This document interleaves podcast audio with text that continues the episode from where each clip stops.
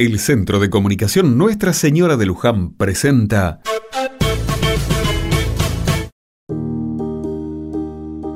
Otra mirada.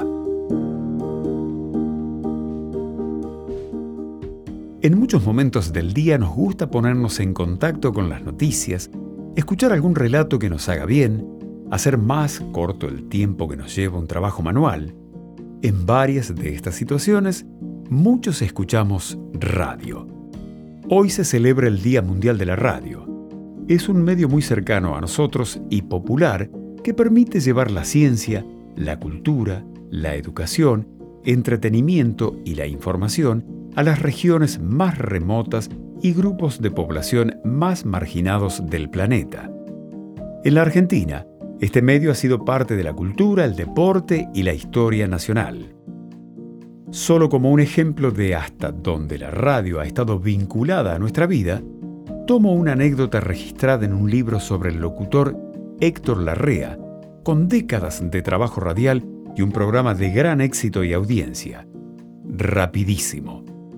Gustavo Campana, movilero que cubría la información del fútbol para ese programa, nos relata esta escena que vincula a Héctor Larrea y Diego Maradona. En febrero del 93, Diego volvía a la selección luego del doping en el Napoli para enfrentar a Brasil. Comenzó a bajar la escalera caracol del predio de la AFA y todos nos preparamos para sacarlo en vivo. Nadie me atendía en la producción. El cable se enredó y Maradona comenzó a alejarse junto a la jauría de periodistas hasta que sucedió algo mágico. De pronto, él pegó media vuelta e hizo el camino inverso, viniendo hacia mi posición. En ese momento, Héctor Larrea, desde los estudios de la radio, me pregunta, Mi amigo, ¿cómo le va? ¿Diego está por ahí? Cuando lo tuve a un par de metros, mi respuesta fue, Héctor, lo está escuchando Diego Maradona. El 10 tomó el teléfono y tiró la mejor definición de la rea que jamás volví a experimentar en mi vida. Héctor, usted es la cocina de mi vieja en Fiorito. Así de intensa es la penetración de la radio en los hogares y la vida de las personas. Usted es la cocina de mi vieja en Fiorito, le dice Maradona a este gran locutor. Estar en la cocina de una casa y acompañar mañana tras mañana no es poca cosa y se genera una comunión muy especial.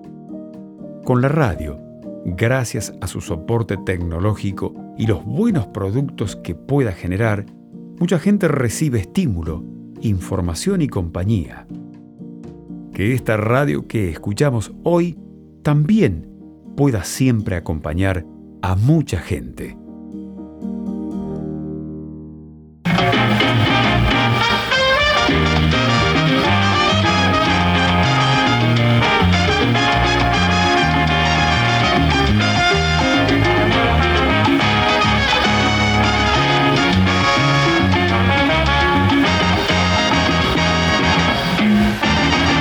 En la mañana fresca y temprana como una rosa, un duendecito frágil chiquito sale a pasear. Él lleva un sueño lindo y pequeño en un bolsillito, que cada día con alegría quiere estrenar.